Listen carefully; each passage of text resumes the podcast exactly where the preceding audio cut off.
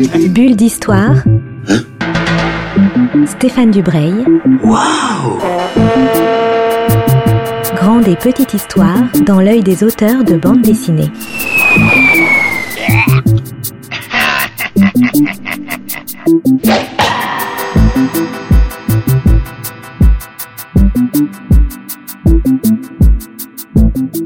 Bonjour à toutes et à tous qui nous rejoignez pour une nouvelle bulle d'histoire sur Art District Radio. Je suis avec un dessinateur que j'apprécie particulièrement, mais c'est aussi un, scénariste euh, virtuose. Voilà, pendant cette émission, vous allez voir que j'aime beaucoup son travail. C'est Nicolas Juncker que j'interviewe pour un album qui s'appelle Seul à Berlin, publié par les éditions Casterman. Donc c'est un album un, peu difficile, voilà, pas forcément à mettre en, entre toutes les mains sans, sans, explication. On va en parler. Bonjour Nicolas, je suis ravi de vous avoir dans, dans l'émission. Bonjour, bah merci beaucoup de m'accueillir.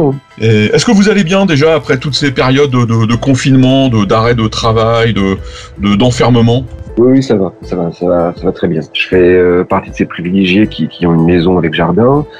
Et dans la bande dessinée, bah, comme vous le savez, on est un peu confiné tout le temps, c'est un peu notre, notre métier. Donc ça m'a pas beaucoup changé, à part les enfants à la maison tout le temps.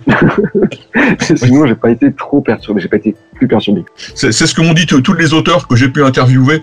Euh, en ouais. fait, les, les, auteurs de bande dessinée n'ont pas été traumatisés par le, le confinement. Quoi. Non. Non, non, je pense qu'on est même un modèle pour, pour l'humanité. Donc, Seul à Berlin, c'est un album bouleversant. Je crois qu'on peut, on peut dire ça. C'est un album aussi fascinant parce qu'on rentre dans une période de l'histoire que peu de gens connaissent, en tout cas avec autant de, autant d'intimité que décrit dans, dans cet album.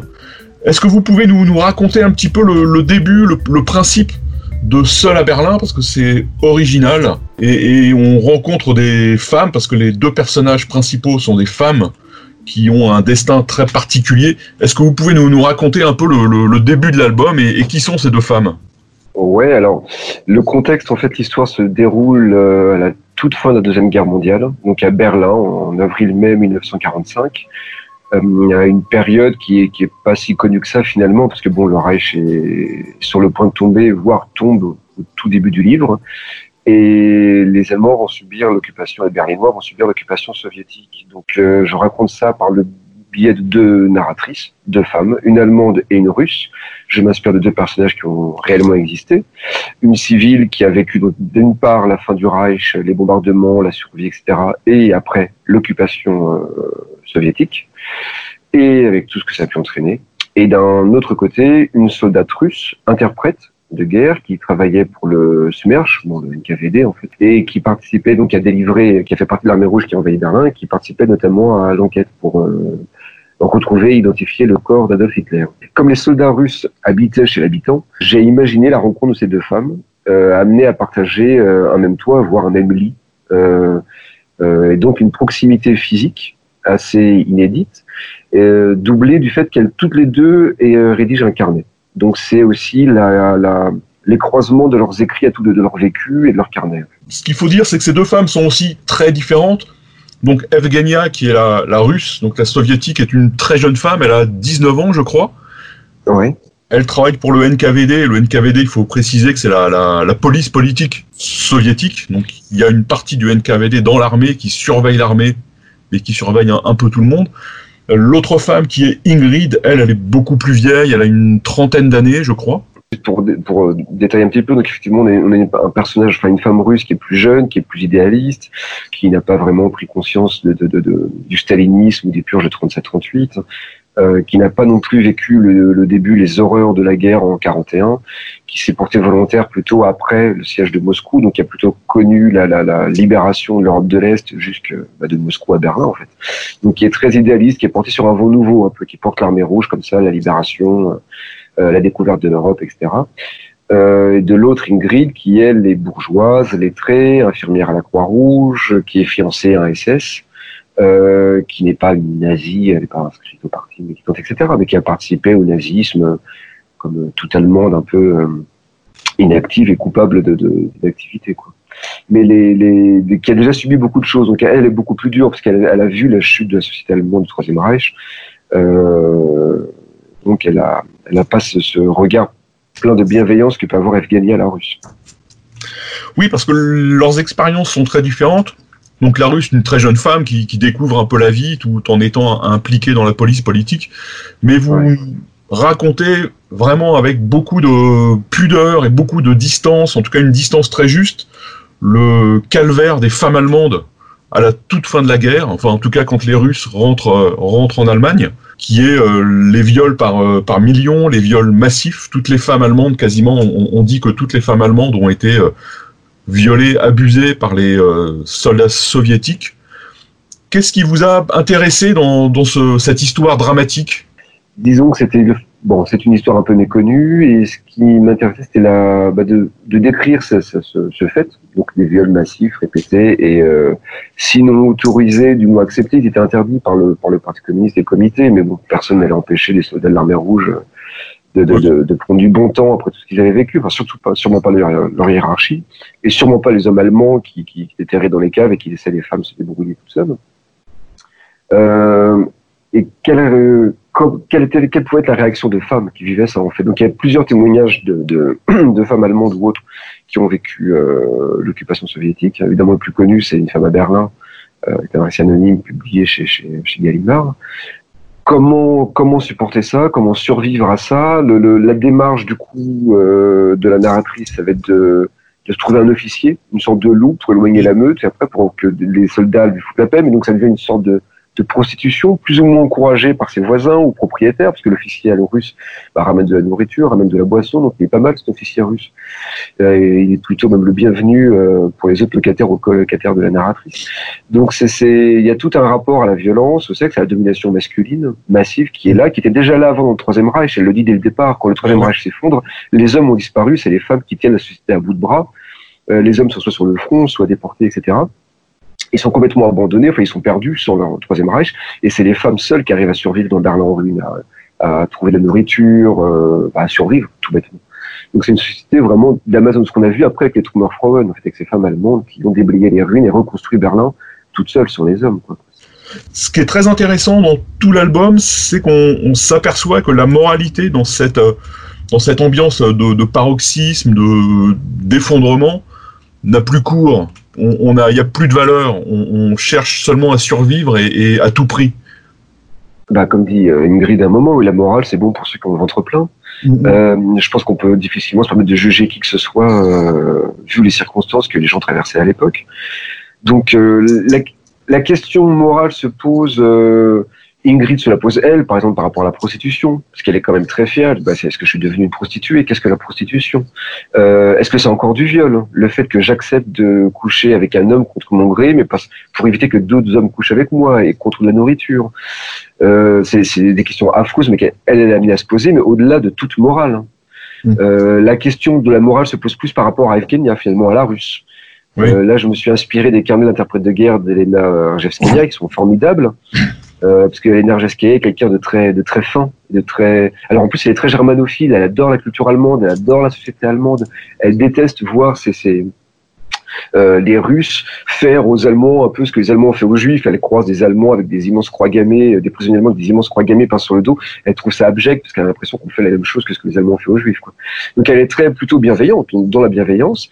Mais euh, bon, elle, elle veut pas trop voir les viols ou elle les ignore dans, dans son livre. Le vrai livre, elle en parle très peu, s'occupe à peine de lignes, histoire de dire que c'est interdit par le comité point barre, parce mm. qu'elle n'évoque pas le sujet. Et puis je pense que c'était un peu tabou aussi en URSS, y compris dans les années 80 quand son livre est paru. Ouais, ouais. Euh, mais là, elle le sait. Bon, en plus, elle en est protégée parce que comme elle est membre du NKVD, contrairement aux autres femmes de l'armée rouge, qui elles ont subi régulièrement, en plus des combats affreux contre l'Allemagne, elles ont subi l'assaut des hommes russes, quoi, l'assaut sexuel des hommes russes. Elle, avec ses gagnants du NKVD, du NKVD, bon, la police politique, on se doute qu'elle était plus ou moins protégée, que les soldats, le troufion russe va pas aller emmerder une officier du NKVD, quoi, même si elle a une jupe. Donc, euh, elle est un peu protégée de ça, elle le sait, elle le nie un petit peu, mais là, avec Ingrid, elle va vraiment être confrontée, surtout plus quand elle va lire son, carnet. Donc elle va essayer de réagir, de, tirer Ingrid des griffes de cette situation. Ça va être très difficile pour elle, parce que son colonel va très vite le rappeler. Bon, écoute, on n'est pas là pour ça, on s'en fout. Ta copine Bosch, euh, elle en verra d'autres, quoi. C'est pas, c'est pas une priorité pour nous, de toute façon. Donc la question de morale se pose plus pour Evgenia que pour Ingrid. Oui, ce que vous, ce que vous rappelez aussi à deux ou trois reprises dans l'album, c'est que les soldats russes qui arrivent à Berlin, ce sont aussi des soldats qui ont connu euh, quelques-uns la guerre depuis 1941 et qu'ils ont vécu l'abomination absolue de la domination nazie, de l'occupation, des massacres à grande échelle, des millions et des millions de morts. Donc il y a aussi ce, une sorte de désir de vengeance qui, qui, les, qui les anime, qui les, qui les pousse. Et ça, ah, on ne peut pas faire grand-chose là-dessus. Non, non, il y, a, il y, a, tout un tas de choses. Il y a à la fois un désir de vengeance, euh, une guerre patriotique, une haine euh, farouche contre tout ce qu'ils ont pu voir euh sous l'avancée de l'armée allemande de 41 à, 43. Donc effectivement, il y a un désir de vengeance, une sauvagerie incroyable. C'est-à-dire qu'ils n'ont pas de complexe, en fait. Vu ce que les Allemands ont fait chez eux, ils n'ont mhm. aucun complexe. Enfin, ils se donnent le droit de n'avoir aucun complexe. Il y a la guerre patriotique, qui est quelque chose d'énorme, qui, qui, qui, a été évidemment mis en scène avec la propagande et, Staline, mais c'est quand même, quand même c'est quelque chose d'énorme qu'ils ont fait. Ils ont reculé, ils ont été, ils ont eu des millions de morts et ils sont revenus et ils reviennent et ils, ils sont les seuls à refouler, enfin au départ ils sont les seuls à refouler les Allemands jusqu'à Berlin, donc ils ont un sentiment de victoire, ils ont une riserie qui est énorme, euh, qui crée chez eux en plus un sentiment de liberté complètement trompeur, parce que le, justement le NKVD leur laisse un peu la bride, peut-être un peu trop à certains moments, donc ils ont des sentiments de liberté que finalement même en URSS plus rien ne sera comme avant. Il y a une liberté qui va être là, parce que euh, ce qui est complètement trompeur, parce qu'évidemment le pouvoir, Staline le premier, va, va, va, se rendre compte du danger de la chose, de, voir trop d'hommes euh, goûter aux, démocraties occidentales et aux richesses. Les Allemands sont surpris quand ils découvrent l'Allemagne, ils voient un pays qui est magnifique. Ils voient un pays avec des usines en parfait état, avec des fermes magnifiques, avec des champs, des forêts. Il y a des témoignages de soldats russes qui comprennent pas finalement pourquoi les Allemands les ont attaqués. Mais qu'est-ce qu'ils sont venus chercher chez nous? Enfin, c'est de la boue. C'est pourquoi ils sont venus nous envahir finalement. Ils avaient tout chez eux. Donc, ils découvrent tout ça. C'est ce truc des montres bracelets que je décris parce qu'ils piquaient plein de choses. Alors, finalement, ils avaient 6, 8, 10, 12 montres bracelets accrochés au poignet qui piquaient partout. Ils piquaient des vélos alors qu'ils savaient pas faire de vélo.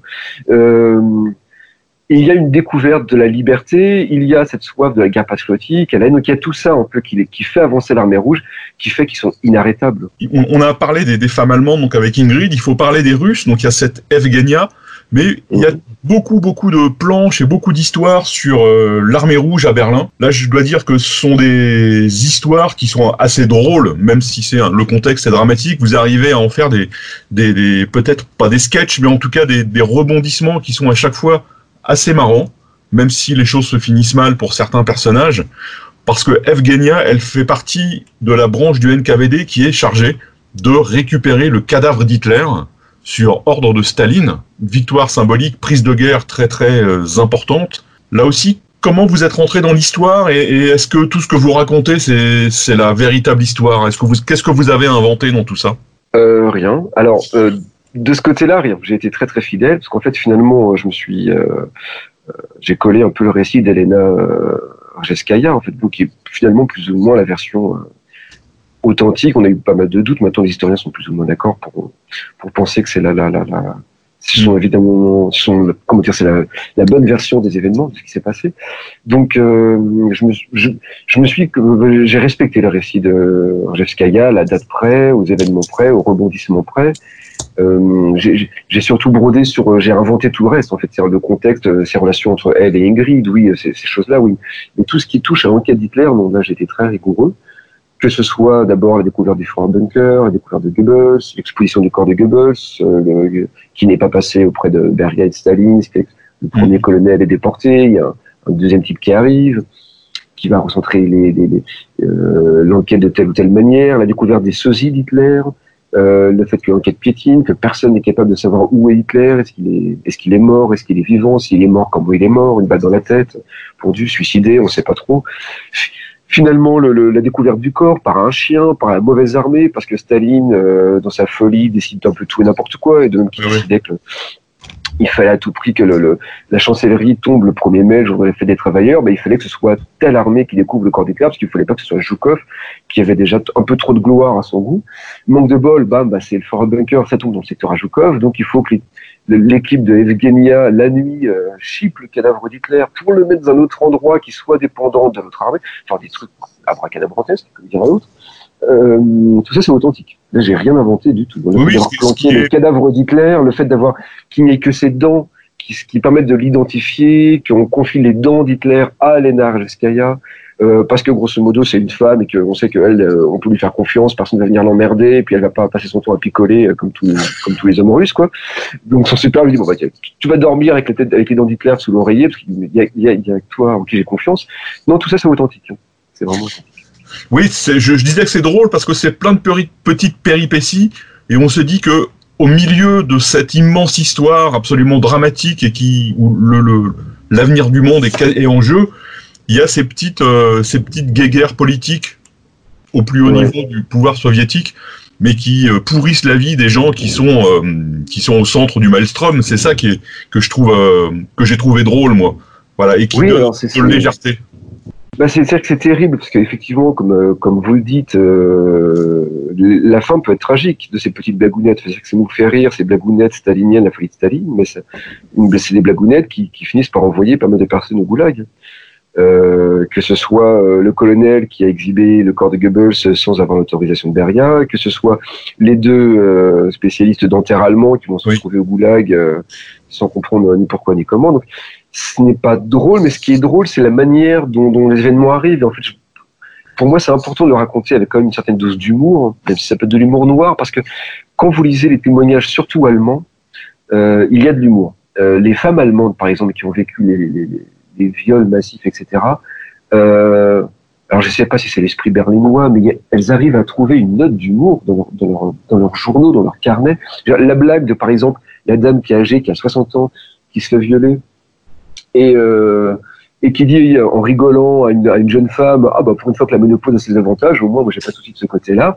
Il faut quand même sortir ce genre de blague, de, ce, genre de truc. Ah et ça c'est ce genre de, de ou quand elles comprennent que les soldats russes sont trop feignants pour monter plus de étages, donc quand on est au troisième, quatrième étage d'un immeuble, on risque rien, ce genre de choses. Enfin, ils ont des petites blagues comme ça tout le temps. Et alors, je sais pas si c'est l'esprit berlinois, mais pour moi, c'est important d'avoir. Et puis ça permet une respiration, de pas parce que je sais que j'écrase quand même le lecteur avec des choses qui sont extrêmement lourdes, extrêmement graves, et surtout cette histoire de viol quand il n'y a plus du tout d'image, quand je laisse la place uniquement au texte pour que ce soit uniquement le poids des mots qui écrase le lecteur, comme il écrase au même instant Evgenia qui découvre ces mots dans le carnet d'Ingrid. Mm-hmm. Ben, c'est important par moment. par exemple, là, il y a ces quatre pages de, carnet, ou peut-être qu'on va y revenir ou pas, où il n'y a plus d'image du tout. Où je, le lecteur découvre les carnets ou quand Ingrid raconte, donc, ce que j'invente moi, mais d'après les témoignages de femmes allemandes, les viols répétés massifs pendant quelques jours à Berlin que euh, Evgeny est terrassé en découvrant ça, ben on tourne la page et c'est le lendemain matin. Et là, on débouche sur une autre comique qui n'a aucun rapport. C'est son supérieur qui déboule, il a retrouvé une Ford et il se ramène chercher son, son, son lieutenant pour la dragouiller. Hey, une, voiture, une petite virée en voiture fasciste, chère madame. Euh, c'est une petite note d'humour pour que le lecteur puisse quand même respirer par moments. C'est même moi déjà en tant qu'auteur, mais surtout que le lecteur puisse respirer sans oublier la lourdeur des pages d'avant. Mais, mais, ça crée un rythme, ça crée de, de pas être trop trop lourd par moment. Quand même, les, même les gens à l'époque avaient besoin de respirer. L'humour vient aussi avec le dessin. On, va parler maintenant du dessin parce que bon, vous avez, les auditeurs ont compris que j'étais un fan absolu de, de votre travail et le dessin est extraordinaire. Je pense qu'il est virtuose, il est euh, très très inquiétant, mais aussi très drôle, très bouleversant. Tout ça, on a tout ça dans, dans cet album. L'humour vient aussi avec les personnages que vous croquez, notamment ces, colonels russes qui sont des espèces de boules avec euh, des petites moustaches et des têtes, euh, des toutes rondes. Là aussi, on, respire beaucoup avec euh, ces, caricatures d'officiers russes. Oui, bah c'est un contrepoint nécessaire. C'est-à-dire que le, c'est bah comme dans la comédie, ce que je racontais tout à l'heure pour le, le, fait de créer des pauses un peu de, détente. C'est pareil dans le dessin, c'est-à-dire que je, euh, évidemment, je vais, comme n'importe quel dessinateur, je vais chercher à exprimer une, psychologie d'un personnage par un, aperçu, euh, un visage, euh, quelqu'un qui est voûté, qui se tient droit, qui est bien habillé, qui est mal habillé, qui a un visage rond, un visage anguleux? Évidemment, Ingrid, l'allemande, a un visage qui est, qui est très anguleux, qui est dur, qui est alors que Evgenia va avoir un visage rond, plutôt mignon, avec des petites taches de rousseur, etc. C'est sûr que les personnages russes, le, ce colonel dont vous faites partie, Melnikov, pour moi, il, il, est là pour apporter une touche comique. C'est la folie de Staline, c'est l'expression de la folie de Staline. Une espèce, moi, il me fait penser un peu au chat de Alice au Pays des Merveilles, où, où il est sorti d'un dessin de Miyazaki, c'est une boule toute ronde avec ses petites lunettes rondes. Euh, ses petites moustaches, il est, il est là pour faire l'andouille. En même temps, il, il est capable d'envoyer 20 personnes au goulag ou de faire fusiller 10 personnes euh, un jour, mais toujours avec de l'humour. D'ailleurs, il, il, fait des blagounettes toutes plus mauvaises les unes que les autres, quoi, quand, avec le, le crâne d'Hitler, etc. Puis, puis après, il est content, il balance des phrases, quand il balance des, un bon humour, un peu d'humour n'a jamais nu un bon socialiste, camarade, etc. Bon, c'est voilà, c'est, ça permet de faire une détente et sa bonhomie finalement qui tranche avec ce qu'il est capable de faire de très dur donne aussi une note de, de... enfin, il faut pas sombrer. À l'époque, euh, pour ces gens-là, il y a une, il y a une habitude de la violence et de la mort qui est omniprésente. C'est-à-dire qu'envoyer 20 personnes au goulag, euh, c'est pas la fin du monde. C'est pas dramatique. On est dans des guerres où on a des millions de morts. Les Russes eux-mêmes, quand on parle des Russes, ou quand on lit les témoignages de, de, des Russes euh, sous Staline, ils sont presque habitués à voir des gens disparaître. Euh, Quand vous lisez les, les travaux de Figues, euh, quand vous lisez euh, ou des romans comme 1984, ou, ou des témoignages comme Grossman ou Bulgakov ou autres, les gens sont habitués à ça, à voir des gens qui disparaissent toujours au lendemain. On ne sait pas pourquoi, on ne sait pas comment, on ne les retrouvera pas. C'est affreux, ça. Et c'est ces gens sont habitués à ça. Donc du coup, ça permet, ils, ils, peuvent rire par rapport à ça. Donc c'est, c'est ce Menikov, c'est le visage un peu comique de la folie stalinienne, comme on peut l'avoir dans des romans de, de, de Bulgakov ou d'autres. Toujours sur le dessin, les deux, personnages féminins, donc Evgenia et, Ingrid, euh, n'ont quasiment pas de bouche pendant euh, tout l'album. Donc de temps en temps, elles, ont une bouche, surtout quand elles parlent entre elles. D'ailleurs, j'ai remarqué ça. Je sais pas, je pense que c'est évidemment euh, voulu. Mais pendant quasiment tout l'album, elles n'ont pas de bouche. Bon, pourtant, elles parlent, elles communiquent, mais leur visage est, est creux et vide. Oui, alors, euh, bah alors là, je peux vous faire la, la, la, la version officielle ou la, version officieuse. Euh, officieuse. La, version officielle, c'est que c'est la démarche artistique de ne pas représenter la bouche pour laisser le lecteur euh, se l'imaginer. Et la démarche officieuse, c'est, euh, je ne sais pas pourquoi je ne dessine pas les bouches, mais je ça fait des années, hein, depuis parce que tout le monde m'en parle, on m'en parlait pas trop avant là. Sur cela Berlin, apparemment, ça choque beaucoup plus. Mais en fait, si vous prenez les anciennes bandes dessinées, il y a plein de fois où je dessine pas la bouche. Je sais, alors je, je pense que c'est lié à certaines bandes dessinées, peut-être à, je sais pas, une certaine influence. Ouais, parce, que, parce que les, les autres ont pas, des bouches, mais bon, après. Euh... Alors, quand, quand, quand, elle parle, c'est effectivement, je fais la bouche quand un personnage va rire, quand un personnage va être horrifié ou va crier, là, je vais dessiner la bouche. Mais sinon, je ne dessine pas, effectivement. Quand un personnage est muet, je je trouve qu'il y a plus de force quand même de tout concentrer sur le regard. Euh, parce que la bouche, mine de rien, va forcément indiquer quelque chose, même si qu'elle soit légèrement inclinée vers le bas, vers le haut, ou qu'elle soit strictement horizontale, que je n'ai pas forcément envie d'indiquer. Euh, il me semble que le, le, le regard a suffisamment de force en lui-même. Oui, oui, c'est vrai. C'était euh, c'était ma question suivante parce qu'effectivement il y a beaucoup de enfin beaucoup il y a pas mal de gros plans et effectivement on, on peut passer de sur une planche de, de regard en regard et on, on, a l'impression à chaque fois d'être de plus en plus proche du personnage. Ouais ouais je, je, je pense qu'il y a beaucoup de choses qui passent par le regard et par les mains aussi ouais. plus que par la bouche étonnamment je sais alors c'est un peu idiot la bouche est exprime beaucoup de choses, mais peut-être que c'est moi qui rebute à le faire au dessin. La bouche ne me sert vraiment qu'à marquer des, des expressions euh, très prononcées, un cri, euh, un rire, euh, une surprise, un chuchotis, quelqu'un qui sifflote. Mais sinon, oui, non, sinon, effectivement, je, je, je préfère. Ouais, les, les, yeux et les mains sont plus expressifs. On, on a presque fini, mais pour que les, les, auditeurs se rendent bien compte, donc c'est un album qui est quasiment entièrement en, en noir et blanc. Ouais il y a quelques touches de couleur. À, quel moment vous décidez, vous vous permettez de, mettre de la couleur dans, cet album qui fait euh, un peu moins de 200 pages, mais qui est quasiment exclusivement en noir et blanc? Il doit y avoir euh, 15 pages de couleur à peu près. Ouais, ouais, encore. En fait, le, alors, point le point de départ, c'était de faire un album. Moi, je le voyais au niveau de gris. Euh, je le dis dans le, le livre s'ouvre là-dessus. En fait, Berlin est, un, est, une ville de gris, tout en gris. Donc ça, c'est plein de témoignages ou plein de romans. On, retrouve cette notion du gris qui est présent à Berlin. Euh, donc pour moi, le niveau de gris était évident, avec un mélange de la vie, de fusain, euh, d'arriver à trouver une texture, une matière un peu charbonneuse qui exprime ce, ce, ce gris, cette espèce de tristesse environnante, qui après bon, rejoint un peu le gris des mentalités des psychologistes. Des bouquins, ça plutôt. Donc, euh, je savais que ce bouquin allait se faire en noir et blanc, dans des teintes euh, de gris, mais j'envisageais, enfin, dès le départ, qu'il y ait des séquences euh, colorées ou au moins bichromiques. Donc, les, le rouge, pour moi, m'est apparu très, très naturel avec, avec l'arrivée de l'armée rouge à Berlin, tout simplement, sur le rouge de la violence, le rouge de la guerre, le rouge du drapeau rouge, hein, tout, et que ça que ça imprime la rétine du lecteur, que le lecteur se prenne l'arrivée de l'armée rouge comme un choc visuel, qui est un choc visuel qui est créé à ce moment-là. Il a eu 30 pages de noir et blanc et tout à coup, l'armée rouge défoule, euh, défoule, euh, déboule. voilà, je, je, me trompe de concept, déboule. Et euh, le rouge saute à la gueule du lecteur. De même que les petites touches de couleur, alors je ne vais pas parler de la fin, parce que c'est vraiment pas divulgaché, mais euh, il y a un moment dans cette, bah, cette séquence de famine, au tout début dans les 30 pages du où quand elle mange une compote, c'est la famine, et puis elle trouve un goût de, de, de elle trouve une caisse de compote et elle, elle, met de la compote sur ses doigts, elle lèche de la compote et là le goût de la compote, là je fais péter la couleur, on voit juste une pomme en couleur parce que tout à coup il y a quelque chose. C'est pour illustrer un peu pareil, un choc dans les rétines du lecteur, pour illustrer ce qui peut se passer au niveau de ses papilles, au niveau de sa bouche, au niveau de son gosier, le fait de respirer l'odeur d'un fruit comme la pomme, quelque chose d'aussi frais qu'une pomme et de l'avoir dans la bouche. Donc c'est par petites touches de couleur, c'est le but c'est de surprendre le lecteur, de créer un petit choc pour le lecteur visuel qui, qui puisse euh, exprimer autre chose. Nicolas, je vous remercie euh, beaucoup de ces, quelques minutes qu'on vient de passer ensemble pour parler de, Seul à Berlin. Donc j'invite euh, tous les, auditeurs et les auditrices à, le lire, euh, parce que lire cet album, je trouve que c'est une, expérience importante pour les amateurs de bande dessinée. Voilà, ça fait partie des, choses qui, font réfléchir à la fois sur les événements et sur l'objet d'art que constituent les albums. Je rappelle donc qu'il est, c'est l'album est publié par les éditions Casterman. L'auteur c'est Nicolas Juncker. Le titre c'est Sol à Berlin. Ça fait à peu près 200 pages et c'est au prix de 25 euros. Et voilà, c'est, c'est, c'est quasiment donné. Il faut absolument se précipiter pour, euh, pour acheter ce, ce, ce, grand album. Je vous remercie Nicolas et je vous dis ben, à bientôt surtout. Ben, c'est moi qui vous remercie. À bientôt Stéphane.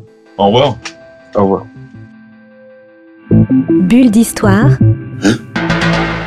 Bulle d'histoire avec Stéphane Dubreuil. Waouh Une émission à retrouver le mardi et le samedi à 10h30. Mmh.